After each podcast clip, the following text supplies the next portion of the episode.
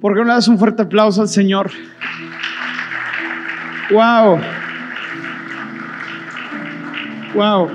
Este, en lo personal para mí el testimonio de Chuy Perlita es uno de los más fascinantes que, que puedo escuchar de aquí en la iglesia y sé que hay muchos, muchos testimonios más, así como mi testimonio y el testimonio de otras personas que con una invitación sus vidas han sido completamente transformadas y la vida de Chuy Perlita yo la admiro. Yo admiro su, su, capacidad de creerle a Dios, de transformarse a través de la, de la palabra. Y si el día de hoy viene a ser una condición como la que Jesús y Perlita estaban en aquel entonces, quiero decirte que el mismo Dios de Perlita es el mismo Dios que está disponible el día de hoy para ti. Amén. Y, en el testimonio de Chuy y Perlita vemos, vemos libertad. Libertad en el matrimonio, libertad del pasado, libertad en finanzas, libertad en toda una vida increíble. Y nosotros creemos como iglesia que esa es la clase de vida que Cristo viene a ofrecernos. De hecho, creo que parte crucial de lo que Cristo vino a morir es para en esta nueva constitución donde su reino se está estableciendo en cada corazón, en los artículos principales de la constitución del reino de Dios. Existe un artículo donde donde declara que cualquier persona que ha depositado su confianza y su fe en Cristo, esa persona encuentra libertad.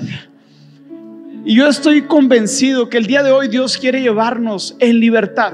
Dios quiere que experimentes libertad en tu vida, en tus finanzas, en tu matrimonio, libertad en tu vida para que puedas decidir. Para que puedas decir, yo quiero voluntariamente obedecer. Quiero voluntariamente seguir tus pasos y esa es la vida increíble. Por eso me encanta el cristianismo. Porque cristianismo es una vida de libertad. El cristianismo es una vida de experimentar a un Dios todopoderoso que sacó al pueblo de Egipto con mano poderosa y los transformó en una nación singular donde a través de esa nación vendría el rey de reyes a asumir el rol de siervo para que tú y yo podamos experimentar vida eterna y en este mundo y en el que sigue tener libertad. El título de hoy es ¿Cómo vivir en libertad? ¿Cómo vivir en libertad? Y te platicaba que lo fascinante del reino de los cielos es que existe un reino y para cada reino existe una constitución. Existe normas, leyes que ejemplifican y dan claridad de cómo debemos de vivir. Y Jesús, su pasión y anhelo del reino de los cielos es que es sobre toda cosa y sobre toda cosa que busca, es que sus ciudadanos vivan en libertad. Dios quiere que vivas en libertad. Y hay algunos que el día de hoy escuchan la palabra de libertad y dicen, ¿cómo yo puedo ser libre si vivo atado al pasado? ¿Cómo puedo ser libre de mis emociones que me controlan y no me dejan seguir y me tienen atrapado y me tienen, me tienen amarrado y no puedo cumplir los sueños y el propósito que Dios tiene para mí? Hay otros que no tenemos libertades, tal vez en, en lo físico. E incluso quiero decirte, Dios es el Dios que sana y transforma y trae libertad a cuerpos que el día de hoy no quieren funcionar. Así que el versículo clave donde el día de hoy voy a estar tomando se encuentra en Romanos capítulo 6, del 6 al 14. Así que si no has leído tu Biblia en toda la semana, voy a leer 8, sí, más o menos, 8 versículos seguidos. Así que te pido que no te distraigas. Si traes tu Biblia, sácala. Si no, ahí en, ahí en tu celular. Y dice así, sabemos que nuestro antiguo ser pecaminoso fue crucificado con Cristo para que el pecado pudiera, perdiera su poder en nuestras vidas. Y, ve las frases que utiliza este pasaje. Ya no somos esclavos del pecado. Ya no eres esclavo de tu pasado. Ya no eres esclavo de, tus adicciones. Ya no eres esclavo de aquellas cosas, de esas emociones Ya no eres esclavo de tus propios pensamientos autodestructivos, ya no eres esclavo. Dice, pues cuando morimos con Cristo, fuimos liberados del poder del pecado. Y dado que morimos con Cristo, sabemos que también viviremos con Él. Estamos seguros de esto porque Jesús, porque Cristo fue levantado de los muertos y nunca más volverá a morir. La muerte ya no tiene ningún poder sobre Él. Cuando Él murió, murió una sola vez a fin de quebrar el poder del pecado. Pero ahora que Él vive, vive para la gloria de Dios. Así también ustedes deberían considerarse muertos al poder del pecado y vivos por medio de Dios, por medio de Cristo Jesús. No permitan, escúchenme bien, no permitan que el pecado controle la manera en la que vive. Sabes, el pecado es un, es un muy mal amo que ofrece mucho y da muy pocos rendimientos. El pecado es un amo que viene a gobernar nuestra vida y que viene a atarnos con cadenas, ataduras, pensamientos y cosas que nos frenan de vivir la vida que Dios tiene para cada uno de nosotros. Por eso es importante no dejar controlarnos y dice, no dejen que ninguna parte de su cuerpo se convierta en un instrumento del mal para servir al pecado. En cambio, entréguense completamente a Dios. Porque antes, di conmigo, antes, antes, otra vez, antes, antes, antes antes de llegar a Cristo, tú eres una persona. Antes de estar en los pies de Cristo, sí había un, una conducta. Antes sí había pecado. Antes habían, habían cosas, pero antes. La, la buena noticia es que es antes. Ya no es ahora. Ya no es mañana no es en el futuro, la palabra de Dios dice, antes estaban muertos, pero ahora tienen una vida nueva. Y el versículo 14 me fascina. Así que usen todo su cuerpo como un instrumento para hacer lo que es correcto para la gloria de Dios. El pecado ya no es más su amo, porque ustedes ya no viven bajo las exigencias de la ley, en cambio viven en la libertad de la gracia de Dios. ¿Por qué no das un fuerte aplauso al Señor? Libertad. ¿Por qué no oramos? ¿Por qué no me acompañas a orar? inclina su rostro, Dios. Gracias, Señor, porque en tu palabra encontramos libertad. En tu palabra encontramos promesas que nos recuerdan la vida increíble a la cual fuimos llamados. Gracias porque en tu palabra podemos encontrar y saber y tener la certeza de que hemos sido llamados a vivir vidas libres en nuestra mente, en nuestras emociones, en nuestra naturaleza, Señor. Somos libres de ataduras, somos libres de aquellas cosas que pueden gobernar nuestra alma y nuestro ser. Pero el día de hoy, Señor, sabemos que donde está el Espíritu del Señor hay libertad.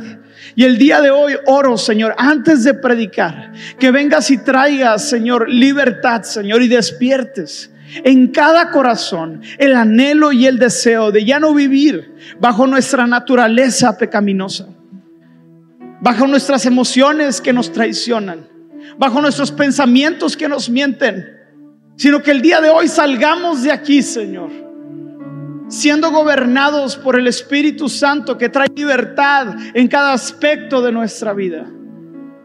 En el nombre de Cristo Jesús, toma tu lugar y que el Espíritu Santo toca cada corazón. Que este micrófono proclame verdad, gracia, justicia y amor, Señor que traiga una transformación a cada uno de nosotros. En el nombre de Cristo Jesús.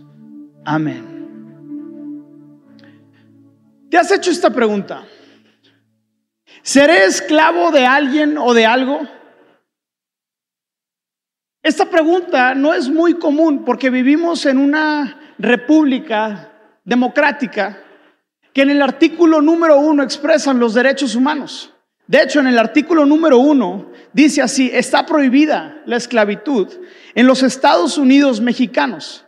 Los esclavos del extranjero que entren al territorio nacional alcanzarán por este solo hecho su libertad y la protección de las leyes. Así que es, no es muy común llegarte a tu casa, sentarte y comenzar a reflexionar. ¿Seré esclavo de alguien o de algo? Normalmente no es una pregunta constante que tú y yo nos hacemos cotidianamente. Porque por, eh, en la constitución en la que vivimos expresa que vivimos en libertad que no somos esclavos de nadie, que tenemos la libre expresión y voluntad para poder eh, dialogar, hacer, ejecutar cualquier cosa que el ser humano desee. ¿Por qué? Porque eh, vivimos en una sociedad democrática. Pero quiero hacerte la pregunta, ¿acaso no existen personas o tú no seas una persona que está esclavizada a tus emociones? Tal vez el día de hoy no tienes cadenas que te impidan vivir la vida a la cual fuiste llamado, pero no habrán emociones que constantemente te dicen que no vas a poder. No hay actitudes que dominan nuestro ser, sacando toda razón de nuestra voluntad y de manera involuntaria obedecemos a cosas que no queremos. ¿Te ha pasado que no quieres hacer algo y luego lo haces y luego te preguntas, ¿por qué lo hice si no quería hacer aquella cosa que ¿Qué hice? Es una locura ponernos a reflexionar sobre estos temas, pero habrá cosas en nuestro interior. Habrá detalles, habrá áreas en nuestra vida donde estamos siendo esclavos de alguien, de algo, o de alguna idea o de nuestra mente.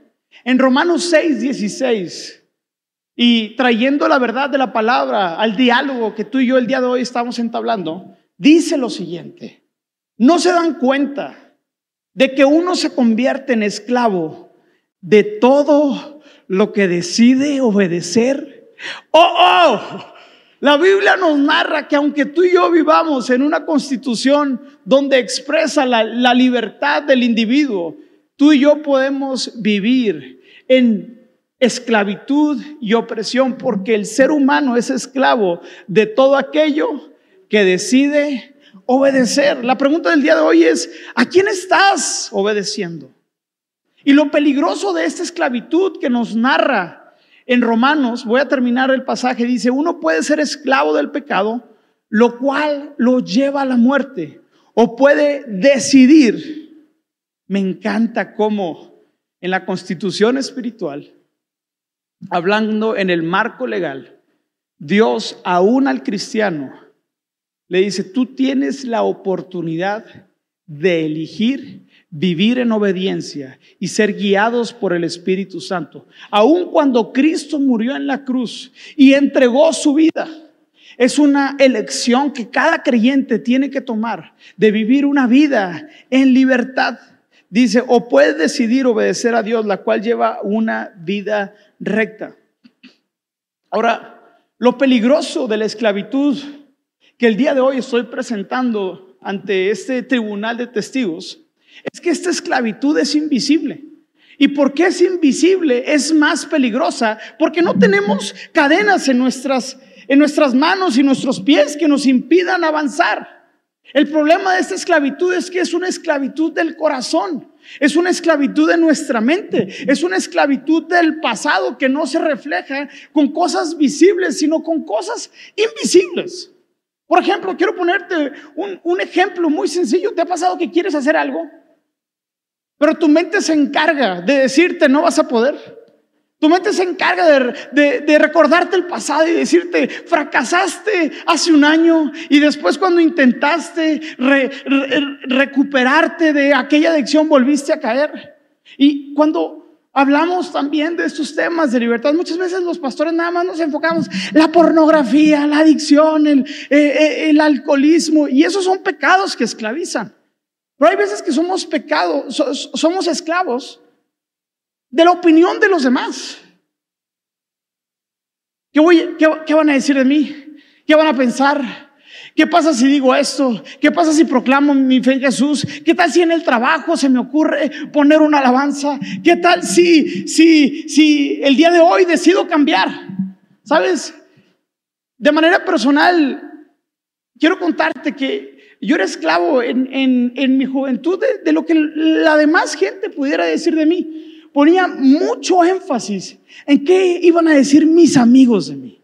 Mis amigos aquí en Torreón tenían una clase social alta, entonces tenían buenos carros, buenas marcas, mejores colegios. Y si tú, si tú conoces un poco nuestra historia, vengo de una familia de 12 increíbles hermanos, lo cual el ingreso per cápita en la familia se dividía entre muchas personas, lo cual eso hacía que muchas veces no tuviera eh, cosas que yo quisiera sinceramente hay veces que el día de hoy, bueno, hace como dos, tres años me di cuenta de esto. Yo, yo en, en la mayoría de mi juventud no tenía muchas calcetas.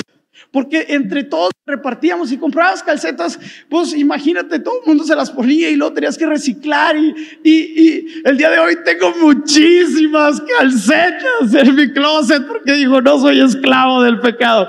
Pero bueno, Sé que, sé, que es, sé que es un chiste, pero vivía siendo esclavo de la opinión pública. ¿Qué dirán? Y eso traía, como ponía tanto interés, si alguien no tenía, yo no tenía su aprobación, eso afectaba bastantemente mi carácter, mi persona, disminuyendo la dignidad que Dios me da como ser humano. No sé, no sé si te ha pasado algo similar. No, si, si, dices, híjole, soy, soy un esclavo de las tarjetas de crédito. Soy un esclavo de los hábitos autodestructivos. Soy esclavo de personas tóxicas que me maltratan. Soy esclavo de la opinión de las personas, esperando recibir su aprobación especial. Soy esclavo de mi pasado y no me deja salir adelante. A pesar de que ya le entregué mi vida a Cristo, sigo batallando con problemas en mi mente que no me dejan salir y que me estancan. Porque un problema tan grande de la esclavitud invisible es que su objetivo es destruirte por completo. Destruir tu propósito, destruir tu familia, destruir cualquier cosa buena que tengas en tu vida. El pecado dice, es mío. A veces somos esclavos de nuestra mente. Tú siempre has sido así. Tú nunca vas a poder. Eres un fracasado y tu papá nunca te va a perdonar por lo que hiciste. Y hay un pasaje con el que quiero ir aterrizando la charla del día de hoy, que se encuentra en Éxodo capítulo 14, versículo 10 al 12, e ilustra y narra el comportamiento del ser humano. Y me encanta, y no, quiero ser tan crítico con el, con el pueblo de Israel, pero el pueblo de Israel en su relación con Egipto y saliendo de Egipto es una analogía de cómo es el creyente que ha puesto su confianza en Cristo, pero sigue siendo esclavo de su pasado. Ricardo, ¿a poco como creyente, después de haberle entregado mi vida a Cristo, puedo seguir siendo esclavo? Y vamos a ver lo que nos narra esta historia. Dice, mientras el faraón se acercaba, los israelitas levantaron la vista y se llenaron de pánico a ver que los egipcios los alcanzaban. Entonces clamaron al Señor y le dijeron a Moisés, ¿por qué nos trajiste aquí a morir al desierto? ¿Acaso no había suficientes tumbas para nosotros en Egipto? ¿Qué nos has hecho? ¿Por qué nos obligaste a salir de Egipto? De Egipto. No te dijimos que esto pasaría cuando aún estábamos en Egipto. Te dijimos, déjanos en paz. Déjanos seguir. Ve, lo duro de estas frases. Déjanos seguir siendo esclavos de los egipcios. Es mejor ser un esclavo de Egipto que un cadáver en el desierto. La realidad de esta expresión es que lo interesante es que tiene un cierto tipo de verdad. Porque la libertad es mucho más costosa y es más difícil vivir en libertad que vivir en esclavitud. En esclavitud, el pueblo de Israel era esclavo de Egipto. Tenían cargas pesadas, vidas desagradables, oprimidos, pero al menos tenían la certeza de que esa iba a ser su vida. Lo increíble de la esclavitud es que es predecible. ¿Sabes lo que va a suceder después de que cometas aquella cosa de lo cual tú estás siendo esclavos? Sabían que iban a comer vegetales y comida pésima, pero al menos tenían esa certeza. Tenían un pésimo trabajo. Tenían que hacer adobes y cargar y crear estos adobes para construir los palacios y la civilización de Egipto. Era un trabajo pésimo, pero al menos tenían propósito. Pero la libertad nos invita a permitirle a Dios que nos guíe y nos vaya llevando. Y el desierto representa toda esta, toda esta configuración de no tener certeza de qué es lo que va a pasar. La libertad es tan costosa y es tan dura y a veces tan complicada porque en el plato de la libertad se encuentra mucha incerteza de lo que después va a suceder. El ser humano quiere las cosas predecibles. Y aunque el pueblo de Israel, escúchame bien, era libre por fuera, seguía siendo esclavo por dentro. Dentro de las pertenencias de su mente y alma, almacenaron 400 años de esclavitud, de miseria, de desgracia, y lo peor de todo esto es que se acostumbraron a esa desgracia. Su desgracia era tan desgracia que ya habían acostumbrado, que ya era lo normal, que ya era el destino que ellos tenían. Y, por eso cuando Dios los saca de Egipto, los saca, pero se llevaron consigo la mentalidad de un esclavo. Y muchos de ustedes pueden estar viviendo en desgracia. Puedes estar viviendo una relación tóxica. Puedes estar viviendo angustiado. Puedes estarte carcomiendo por tu mente y llevar así muchos, muchos años pero ya te acostumbraste a eso que se te hace normal.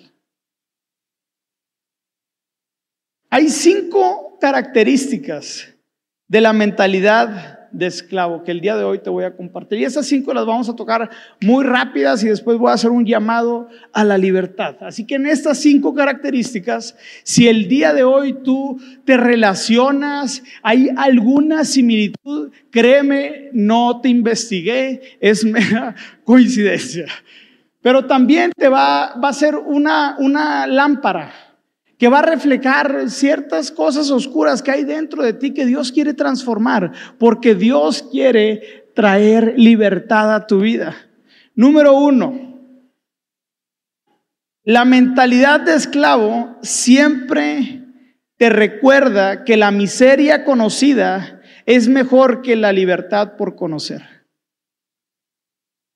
La mentalidad de esclavo va a estar tan acostumbrada a la miseria que va a preferir malo conocido que bueno por conocer. En números 14, 4 dice, y el pueblo de Israel también comenzó a quejarse. Oh, si tuviéramos un poco de carne, exclamaban. Y ellos nunca habían comido carne en Egipto. Eso es lo peor de todo. Que la esclavitud te hace pensar de cosas que pudieras tener. Número dos, una mentalidad de esclavo no se hace responsable de sus actos y quiere que otros paguen sus platos rotos. Y eso es duro. Y una vez un pastor me dijo esto. Hay veces que la ayuda más grande que le puedes dar a alguien es no ayudarlo. Y en el sistema eh, matriarcal, se, llama así. ¿No? Bueno, en la sociedad en la que vivimos el día de hoy, las mamás les encanta hacerse cargo de sus hijos de 30 y 40 años que siguen siendo improductivos. y le siguen pagando sus cuentas y siguen haciendo todas las cosas para que el hijito le vaya bien. Y yo digo, ya estás demasiado grande para que siga siendo una carga para tus papás. Híjole, alguien que tiene 40 años me apagó las luces. Número 3. La mentalidad de esclavo. Prefiere ser esclavo mantenido que libre responsable. Y esa es una realidad que tenemos que entender. Muchas veces nos cuesta mucho más. No, es, es más fácil para ti, para mí, no vivir en la miseria en donde estamos. Seguir siendo esclavos, así como el pueblo de Israel. Dios les había prometido la tierra prometida. Dios les había dicho, ustedes van a poder salir de aquí y les daré una tierra y les daré un, lugar donde puedan crear eh, cultivos y, será una, una, una, una, tienda, una tierra para generaciones futuras. Y se olvidaron completamente de eso. Así que este, tercer punto, en números 11, 5 dice, ¿cómo nos, ¿cómo nos acordamos del pescado que comíamos gratis en Egipto? Y teníamos todos los pepinos, imagínate, los melones, los, los puerros, las cebollas y los ajos que queríamos. ¿Quién quiere comer ajos? Nadie quiere estar comiendo ajos. Pero la mentalidad de esclavo siempre va a preferir las miserias. Yo oro para que esta iglesia se levante y, podamos experimentar libertad. Porque teniendo libertad financiera vas a poder tener la capacidad financiera para apoyar pastores, para apoyar gente, para ser generoso, para contribuir con la casa, para invitar a alguien a tu casa y compartirle del amor de Cristo, no solamente con palabras, sino con pan en la mesa. Dios quiere que encuentres libertad. Número cuatro, la mentalidad de esclavo abraza el pecado, abraza el pasado, estanca el presente y frena el nuevo futuro que Dios quiere traer. Y este punto es de los más importantes. Y cuando hablo de la mentalidad de esclavo, es una mentalidad que aún sigue pecando que aún sigue no teniendo por alta estima el alto precio y la gran obra que Cristo hizo en, aquella cruz. En números 11:20 dice, la comerán durante un mes entero hasta que les produzcan náuseas y estén hartos de tanta carne, pues han rechazado al Señor que está aquí entre ustedes y han lloriqueado diciendo, ¿por qué dejamos Egipto? En vez de estar enfocados en la promesa que Dios tenía para ellos, comenzaron a quejarse y a recordar el pasado, perdiendo de vista todo el futuro y el presente glorioso que Dios tenía para cada uno de ellos. Y muchos de nosotros llevamos años en la iglesia. Y seguimos con esta mentalidad de esclavos. Llevamos años, años en deudas, años siendo, siendo esclavos de nuestros pensamientos, años con las mismas actitudes. Yo digo, la vida cristiana es una vida de transformación. Y si yo no veo cosas claras en tu vida que me digan que eres una persona libre, puedo estar seguro que no estás teniendo una comunión con el Espíritu Santo. Porque el Espíritu Santo siempre te llevará a la transformación. Al día de hoy hay detalles en mi corazón y en mi vida que necesitan ser removidos. Y mi esposa es un increíble instrumento dado por Dios para darme cuenta de todas aquellas cosas. Me jala las orejas, oye, todo malo que hiciste. Y tengo que tener esta actitud humilde para reconocer que tengo una mentalidad de esclavo. Que me dejo guiar por la naturaleza pecaminosa.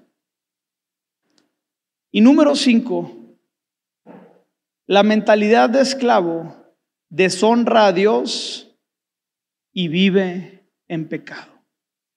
No solamente es una mentalidad. Cuando tú y yo no creemos en la obra completa de Cristo, que trae libertad para dejar aquellas cosas que nos atan, estamos deshonrando el poder de Dios. y por consecuencia estamos viviendo en pecado. Números 10, 11, 10 dice, entonces Moisés escuchó los lloriqueos de las familias de la entrada de sus carpas y el Señor, ¿qué dice? Se enfureció. ¿Sabes qué enfurece a Dios? Ver creyentes que no confían en sus promesas. Le enfurece. Le hierve la sangre por un, por un, con un brazo. Y con otro brazo tiene un brazo de amor inagotable que te dice, el día de hoy es una buena oportunidad para que decidas ponerle fin a toda la esclavitud que yo ya pagué con el precio más grande que pude haber pagado con la misma vida de mi Hijo Jesucristo. Yo quiero preguntarte, ¿en, ¿en, qué parte de este mensaje el Espíritu Santo te estuvo inquietando? ¿En qué parte del mensaje Dios se habló y te dijo, entrégame esa área? ¿En qué parte del mensaje el Espíritu Santo interrumpió tu mente y se metió y te recordó aquellos pecados que el día de hoy sigues manteniendo ocultos? ¿Qué conductas el Espíritu Santo te está recordando el día de hoy y te está diciendo, hay libertad para todos aquellos que le dan entrada al poderoso nombre de Cristo Jesús? ¿Qué área de tu vida el día de hoy quieres remover, ordenar y bendecir? Y si puedo ser franco, directo y claro contigo, este domingo puedo ser franco y directo. El problema de vivir como esclavo es que estamos desagradando a Dios porque vivimos una vida que no fuimos llamados. Así que si Dios preparó una vida gloriosa para mí, pero vivo la vida desgraciable, autónoma y bajo nuestras propias fuerzas, quiere decir que estamos desobedeciendo a Dios. En Romanos 8:5 dice, los que están dominados por la naturaleza pecaminosa piensan en cosas pecaminosas, pero los que son controlados por el Espíritu Santo piensan en cosas que agradan al Espíritu.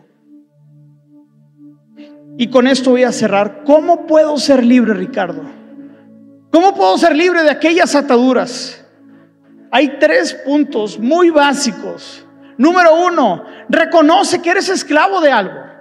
Todos, todos y cada uno de nosotros somos esclavos de algo. Ya dije muchos ejemplos para poderle dar a todos los que están aquí, porque cada quien somos esclavos de cosas que estorban el poder de Dios en nuestras vidas. ¿De qué eres esclavo?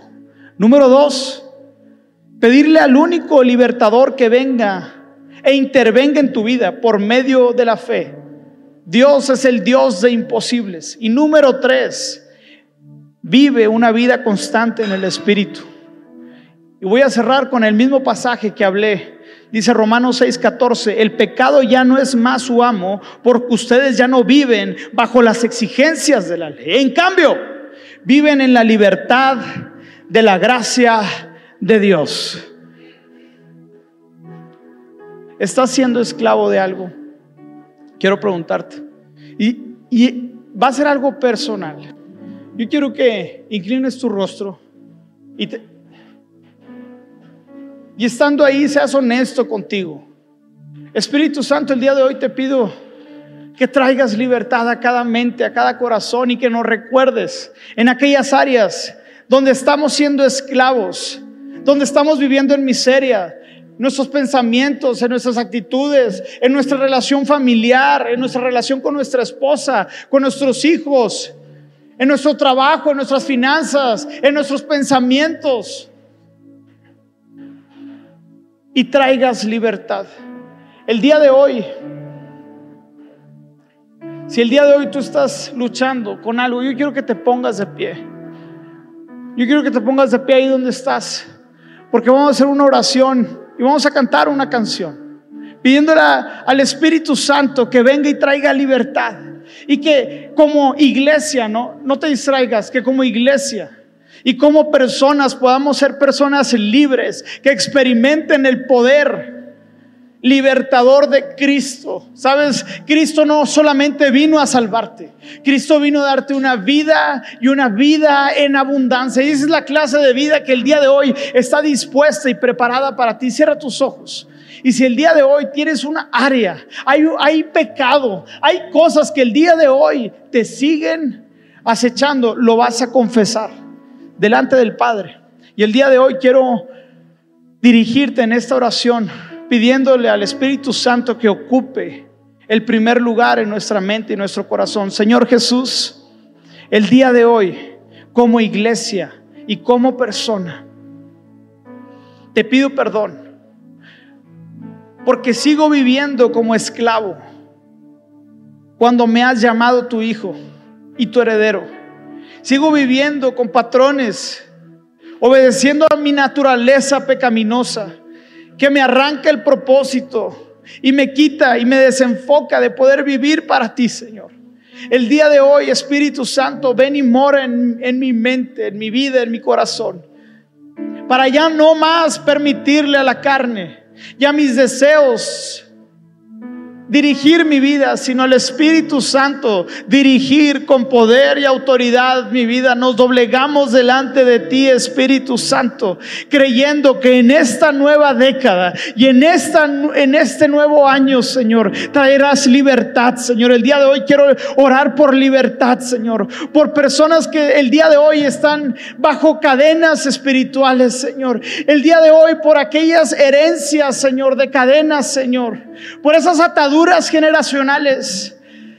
En el nombre de Cristo Jesús, Señor, oramos, Señor, para que sean quebradas, Señor, porque el nombre de Cristo, Señor, es más poderoso que cualquier otro nombre, que cualquier otra cosa, que cualquier pecado que hayamos cometido, Señor. El nombre de Cristo el día de hoy viene a sanar, el día de hoy viene a libertad, el día de hoy viene a decir, es antes eras un hombre esclavo, pero ahora eres un hijo, eres un heredero, eres una nueva persona, eres un discípulo, eres un padre fiel, eres una madre que y cría a sus hijos, eres alguien fiel, es alguien justo. El día de hoy, Señor, nos cubrimos con tu sangre preciosa. Señor.